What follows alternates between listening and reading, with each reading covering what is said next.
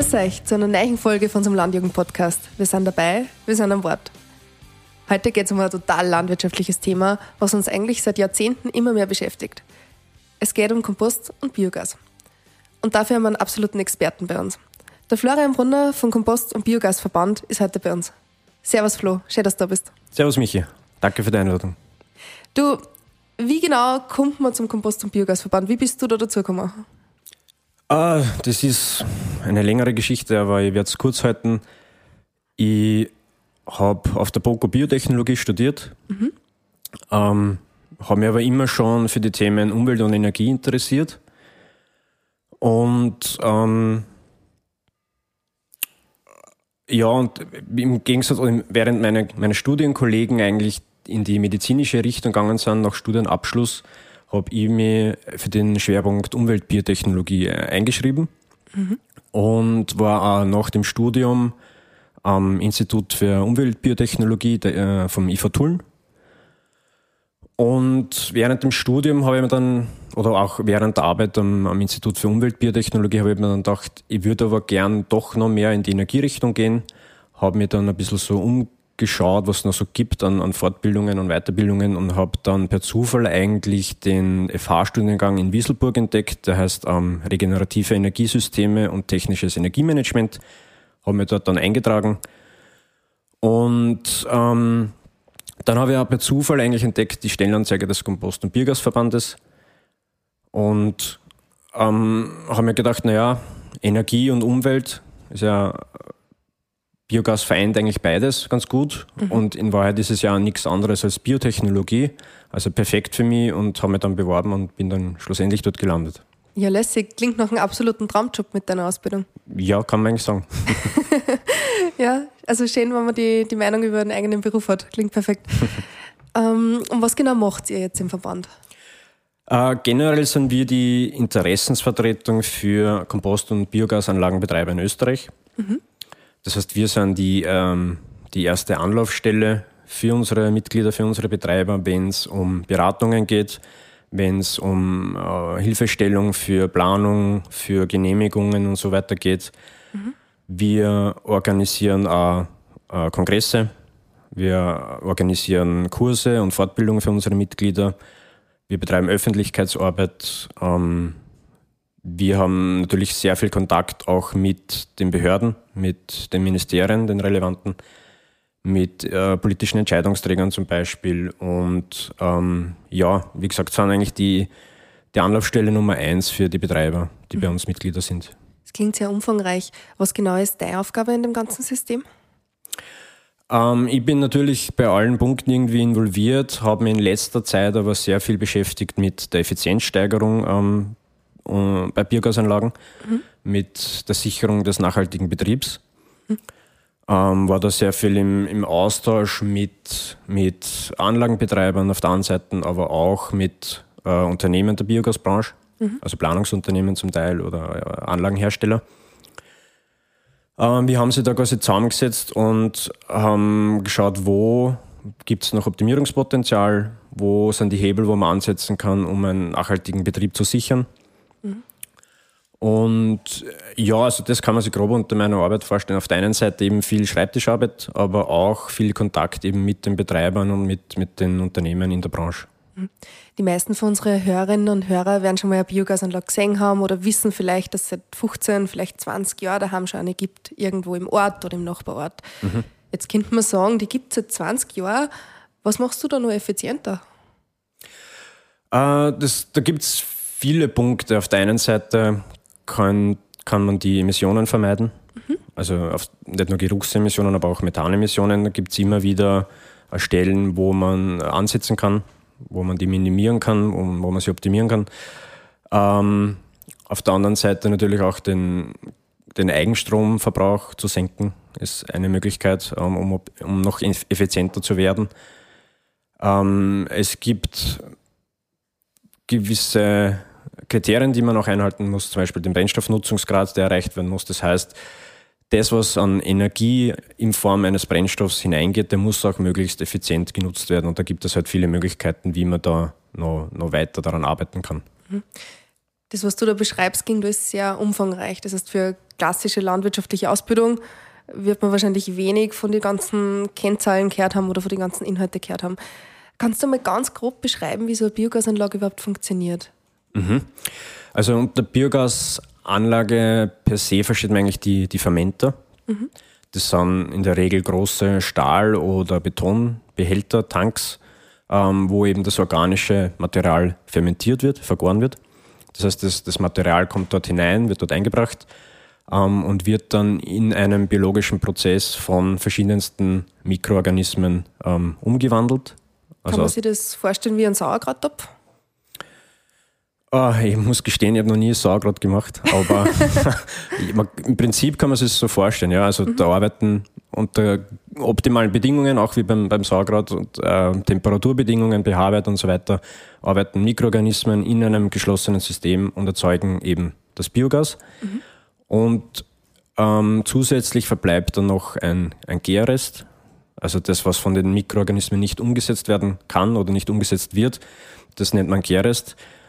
Ähm, da sind im Prinzip noch alle ähm, Nährstoffe, die durch die Substrate eingebracht wurden, enthalten. Mhm. Das heißt, dieser Gärrest eignet sich dann auch super ähm, als organisches Düngemittel in der Landwirtschaft zum Beispiel. Okay, also ganz grob gibt es quasi einen großen Behälter mit Substrat, das wird zu Gas und es bleibt ein Gärrest übrig. Genau. Okay. So kann man sich das vorstellen. ist wahrscheinlich ein bisschen komplizierter wie das in der Praxis, oder? ja.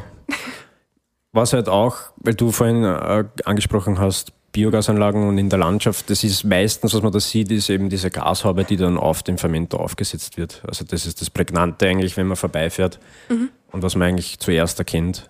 Das sind die, die Fermenter eben mit dieser Gashaube.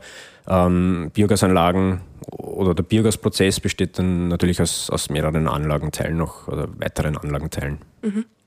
Das heißt, für die Produktion von dem Gas ist irgendeine Art von Input notwendig, irgendeine Art von Substrat. Ähm, dafür wird man neuliegenderweise wahrscheinlich landwirtschaftliche Produkte nehmen. Heißt das, dass die meisten Biogasanlagenbetreiber dann Landwirte sind? In der Regel ist es so, dass viele Anlagenbetreiber gleichzeitig auch Landwirte sind, ja genau. Mhm. Und warum macht das Sinn? Es macht Sinn, weil am landwirtschaftlichen Betrieb einerseits ja auch viele landwirtschaftliche, agrarische Reststoffe anfallen. Mhm. Ähm, und im Sinne einer Kreislaufwirtschaft diese dann eben wieder einer gewissen Verwertung zugeführt werden können. Mhm. Wenn man klassisch an Biogasanlagen denkt, denkt man ja eher an Maissubstrat, oder? Also ist zumindest mein Bild im Kopf, muss ich ehrlicherweise gestehen. Ähm, und du redest von Reststoffen. Mhm. Heißt das, es gibt nicht nur Mais, den man irgendwie einfüttert in die Biogasanlage? Nein, es, es eignen sich generell verschiedenste organische Substrate. Das sind zum einen, wie du immer sagst, ähm, Energiepflanzen, also mhm. nachwachsende Rohstoffe, wo eben der Mais dazu zählt. Es können aber genauso eingesetzt werden ähm, Reststoffe aus der Landwirtschaft oder aus der Industrie zum Beispiel. Mhm. Was wäre das? Zum Beispiel Wirtschaftsdünger, Gülle jetzt oder, okay. oder auch Maisstroh in der Landwirtschaft. Oder eben ähm, wenn ihr an industrielle Reststoffe denkt, Molkereiabfälle zum Beispiel. Mhm. Und es eignen sich auch die verschiedensten organischen Abfälle, um in Biogasanlagen zu ver äh, verwertet zu werden. Das heißt, theoretisch könnte ich meine Flächen dafür nutzen, dass ich zuerst Futter anbaue und nachher die Gülle einbringe und das vergase. Genau, es wird auch zum Teil schon so gemacht. Mhm. Also es werden ja auch, wenn jetzt Mais anbaue, nicht nur äh, das Maiskorn ähm, findet nicht nur das Maiskorn den Weg in die Biogasanlage, sondern ich kann genauso das Maisstroh nehmen. Und eben so effizient die Reststoffe verwerten. Mhm.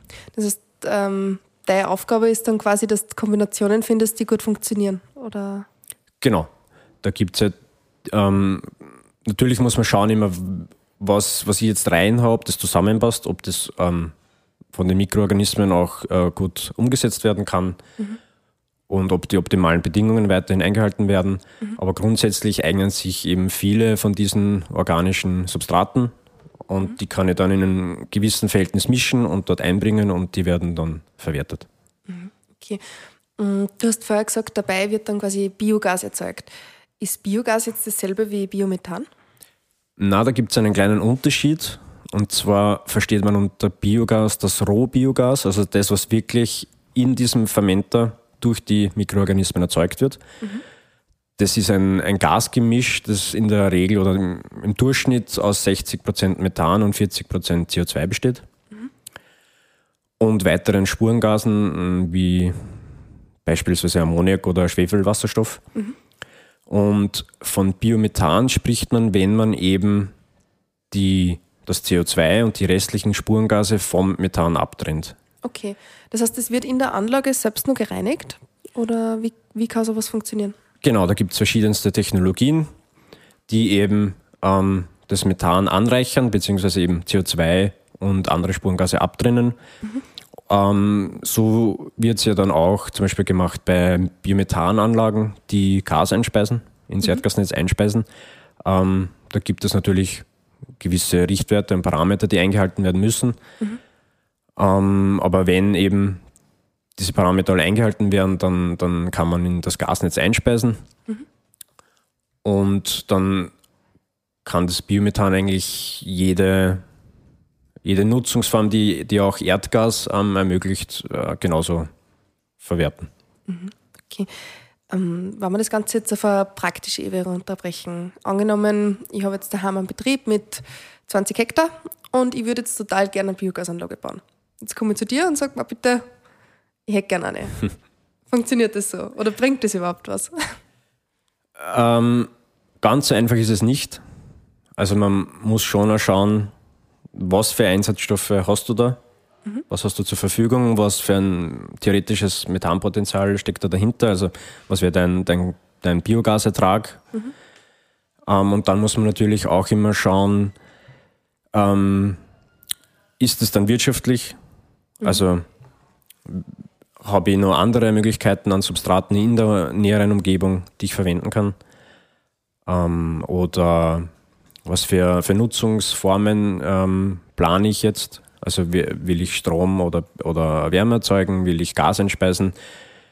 Und natürlich muss man auch schauen, ähm, wie, wie finanziere ich eigentlich die Anlage? Also da gehen natürlich hohe Investitionskosten her, wenn ich so eine Anlage baue.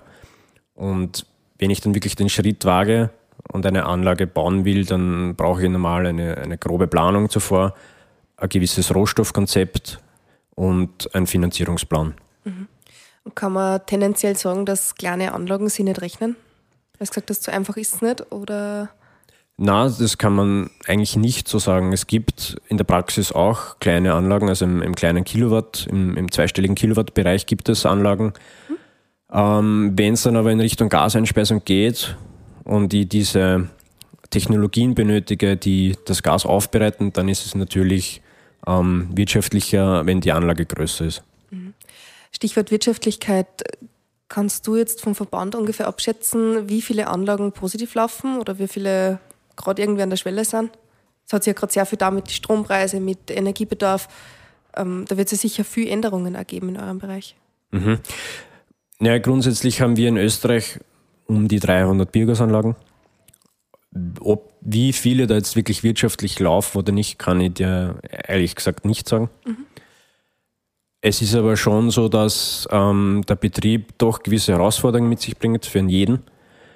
Aber unsere Betreiber eigentlich sehr, sehr innovativ sind und sich da viele Dinge überlegen und auch, ähm, was zum Beispiel neue Substrate betreffen, äh, diese zu erschließen und einzubringen. Also es, es finden sich dann immer wieder Möglichkeiten und äh, jeder schafft es dann irgendwie auch den Betrieb wirtschaftlich zu erhalten und weiter zu betreiben. Mhm. Das klingt, als wären das total geschickte Bastler, oder? ja, also was ich in meinen eineinhalb Jahren jetzt beim Verband so an Erfahrungen gesammelt habe, sind die wirklich sehr innovativ, sehr dahinter mhm. und stecken da natürlich auch sehr viel Schweiß und, und, und Herzblut hinein. Und so schaffen sie es aber auch, ähm, die Anlagen weiterhin ordentlich zu betreiben. Mhm. Mm, könnte man theoretisch ein Konzept, was einmal ausgearbeitet worden ist für einen Betrieb, auch für einen Nachbarbetrieb anwenden? Kann man ja, wenn ähnliche Substrate ähm, Einsatz finden, wenn die restlichen Gegebenheiten sehr ähnlich sind, dann kann man das natürlich ähm, kopieren oder schauen, dass man da äh, gewisse Sachen übernimmt. Mhm. Okay, aber ist wahrscheinlich grundsätzlich schon gescheiter, man lässt es bei euch durchplanen.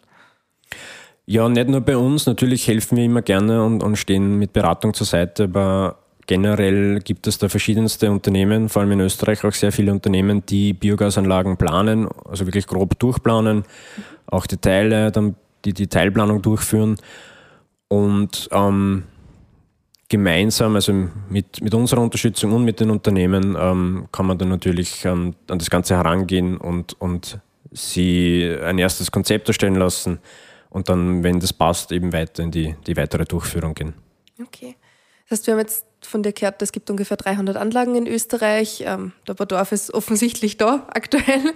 Ähm, was verspricht man sich zukünftig vom Biogas? Ähm, glaubst du, dass mehr Anlagen entstehen werden? Also generell ist ja Biogas neben den anderen erneuerbaren Energieträgern, jetzt PV zum Beispiel, Wind, Wasserkraft, feste Biomasse, ähm, ein wichtiger Baustein der Energiewende. Ich bezeichne Biogas gern als Multitalent, weil es eben auf der einen Seite ein, ein speicherbarer Energieträger ist und eben halt gleichzeitig ähm, bedarfsgerecht Energie zur Verfügung stellt. Mhm. Und andererseits Multitalent deswegen, weil es viele Nutzungsmöglichkeiten ähm, ermöglicht.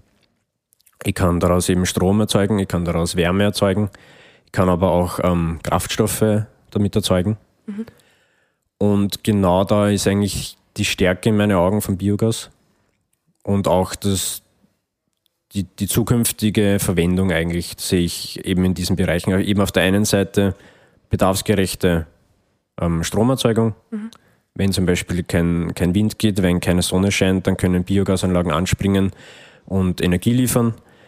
Das entlastet zum einen die, die Netze und sorgt auf der anderen Seite für äh, Versorgungssicherheit. Und, und da wird es in Zukunft vermutlich ähm, noch mehr Anlagen geben, ähm, die das Biogas zu Biomethan aufbereiten eben und in das Erdgasnetz einspeisen und dort eben fossiles Erdgas ersetzen. Also das ist ein, ein Weg, um zum Beispiel aus dem, dem russischen Erdgas auszusteigen, aus, aus der Importabhängigkeit von fossilem Erdgas auszusteigen. Genau. Das ist ja gerade heute wieder aktuell ein Riesenthema. Also in der Früh ist in die Zeitungen gestanden, dass Nord Stream 1 jetzt abgedreht worden ist wegen einem Gasleck. Ähm, könnte theoretisch österreichisches Biogas russisches Gas ersetzen? Komplett nicht.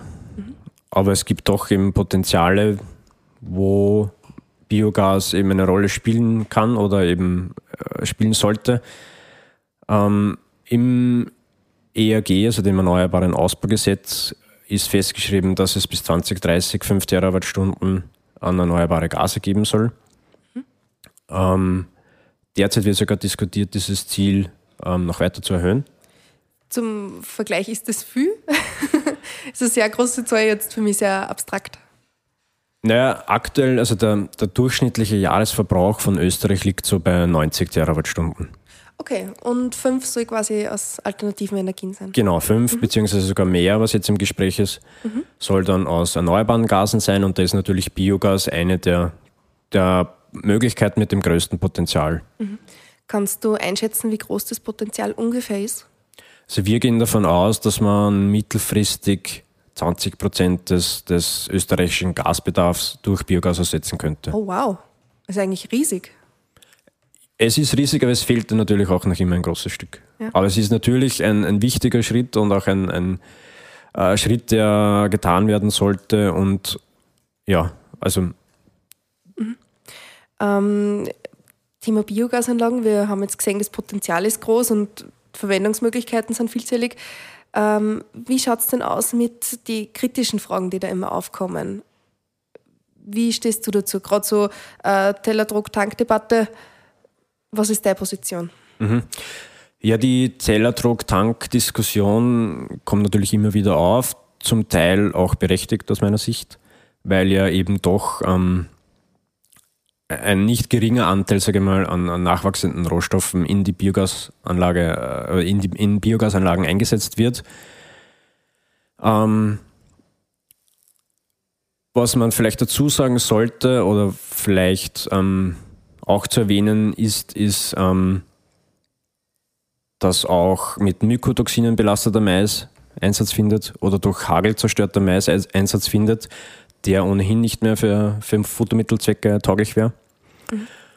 Und auf der anderen Seite denke ich, dass das in Zukunft eigentlich immer weniger Thema sein wird, diese Diskussion, weil eben bereits jetzt schon ein gewisser Umschwung äh, stattfindet. Also weg von den nachwachsenden Rohstoffen zu mehr Zwischenfrüchte, mhm. zu mehr äh, Reststoffen, mehr Abfällen. Mhm. Und die Diskussion eigentlich in, in, Zukunft aus meiner Sicht immer weniger werden wird. Weißt du zufällig, ähm, wie viele Lebensmittelabfallstoffe jetzt schon dabei sind? als Input? Also grundsätzlich ist es so, die, also die, die Substrate, die jetzt in Biogasanlagen eingesetzt werden, setzen sie zu ca. 50 Prozent eben aus nachwachsenden Rohstoffen zusammen. Mhm. Ein Viertel sind dann Wirtschaftsdünger und das restliche Viertel besteht aus Reststoffen und Abfällen. Und da wären eben die Lebensmittelabfälle auch dabei. Mhm. Das heißt, eigentlich fast die Hälfte schon mal nicht mehr die klassischen Maispflanzen oder die klassischen Energiepflanzen, was man so im Kopf hat. Genau. Das ist erstaunlich hoch. ja, man vergisst dann vielleicht oft um, an die, die anderen Substrate, weil man halt doch in den Diskussionen in den Medien immer mehr und mehr vom Mais spricht auch. Mhm. mhm. Wenn wir jetzt so die Schritte durchgehen, also wir haben jetzt quasi besprochen, wie sowas aufgebaut ist, was wir füttern, dann hast du gesagt, es bleibt neben dem Gas, das wir aufbereiten, auch nur Output übrig, die Gülle. Was passiert dann mit der restlichen Gärgülle? Genau, also der Gärrest bzw. die Biogasgülle wird eben nach den Fermentern in, in ein Endlager gepumpt und ähm, kann dann natürlich in, in der Landwirtschaft, in Ackerbau und so weiter kann als, als organisches Düngemittel Verwendung finden. Mhm. Muss man das nur irgendwie aufbereiten oder kann man das sofort so nehmen? Es gibt verschiedenste Möglichkeiten. Ähm, wie man es noch weiterhin aufbereiten kann. Äh, da gibt es ja, verschiedenste Parameter. Man kann es auf der einen Seite den, den, die Trockenmasse erhöhen, also den Gäres separieren. Das heißt, man hat dann einen flüssigen Anteil und einen festen Anteil. Äh, man kann auch gewisse andere Stoffe daraus gewinnen, zum Beispiel für die chemische Industrie, Ammoniumsulfat zum Beispiel, oder Fasern daraus gewinnen. Mhm. Oder man kann es auch direkt, so wie es, wie es aus dem Fermenter kommt, eigentlich ähm, in der Landwirtschaft ausbringen. Mhm. Weißt du, was hauptsächlich gemacht wird? Großteil ist direkte Ausbringung jetzt aktuell. Okay. Kann man das normal mit den Gülleausbringungssystemen machen, die man eh daheim hat? Genau, zum Beispiel mit einem, einem Schleppschlauch. Mhm. Okay. Genau. Das heißt, man muss dann auch nicht umrüsten.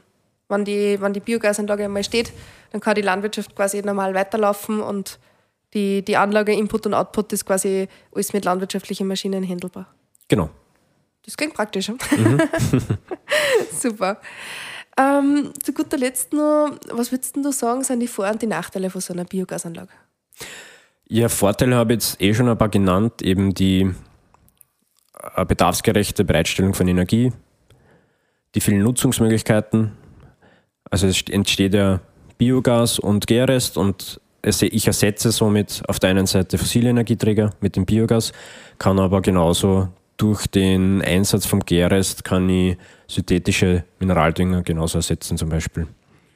Das heißt, ähm, ich ersetze eben fossile Emissionen, um es zu bündeln.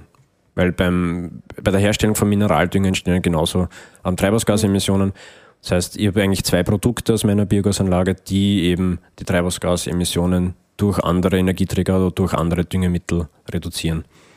Ähm, ein weiterer wesentlicher Vorteil ist die Reduktion von ungewollten Methanemissionen, zum Beispiel die ansonsten bei, ähm, bei der Lagerung oder beim, beim Ausbringen von Gülle, von unbehandelter Gülle oder von unbehandelten Abfällen entstehen würden.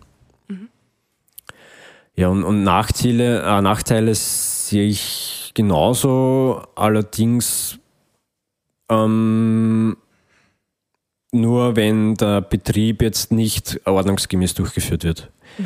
Also es gibt ja genauso ähm, Geruchsemissionen oder Methanemissionen an der Anlage selbst, die man aber mit verschiedensten Maßnahmen jetzt ähm, reduzieren kann. Mhm die durch regelmäßige Wartung und, und Rundgängen äh, ein Minimum gehalten werden können, die natürlich aber ansonsten auch der Umwelt schaden würden, wenn sie jetzt einfach so in die Atmosphäre entweichen. Okay. Also trotz deines Jobs, du riechst das schon auf der Biogasanlage, oder? Ja, da, da, muss man vielleicht unterscheiden, ist man jetzt auf einer landwirtschaftlichen Biogasanlage oder bei einer reinen Abfallvergärungsanlage. Der Geruch unterscheidet sich, ähm, gewöhnungsbedürftig sind vielleicht beide. Also mich stört der Geruch nicht. Ich brauche es aber jetzt auch nicht täglich vor der Nase. Aber wie gesagt, es ist ja eh nicht so, oder es ist eh so, dass die Biogasanlagen eigentlich ähm, abseits von Wohngegenden platziert sind. Mhm und verschiedene Maßnahmen durchführen, um die Emissionen eben so, so gut wie möglich einzudämmen. Und unerträglich stinken tut sie eh nicht. Also ja, weder bei den einen noch bei den anderen.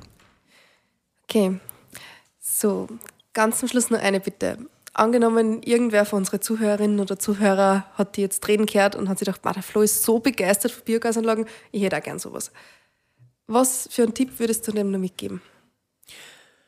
Ähm, naja, als Betreiber einer, einer Biogasanlage oder zukünftiger Betreiber sollte man sich vorher schon ein gewisses Know-how aneignen. Und da gibt es eben verschiedenste Kurse und Fortbildungen, um eben dieses Wissen zu erlangen, auch vom, von uns, vom Verband organisiert.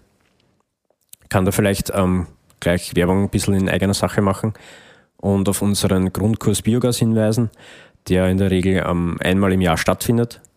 Dieses Jahr ist er vom, vom 23. bis 24. November in Wales. Da kann sich jeder gerne anmelden.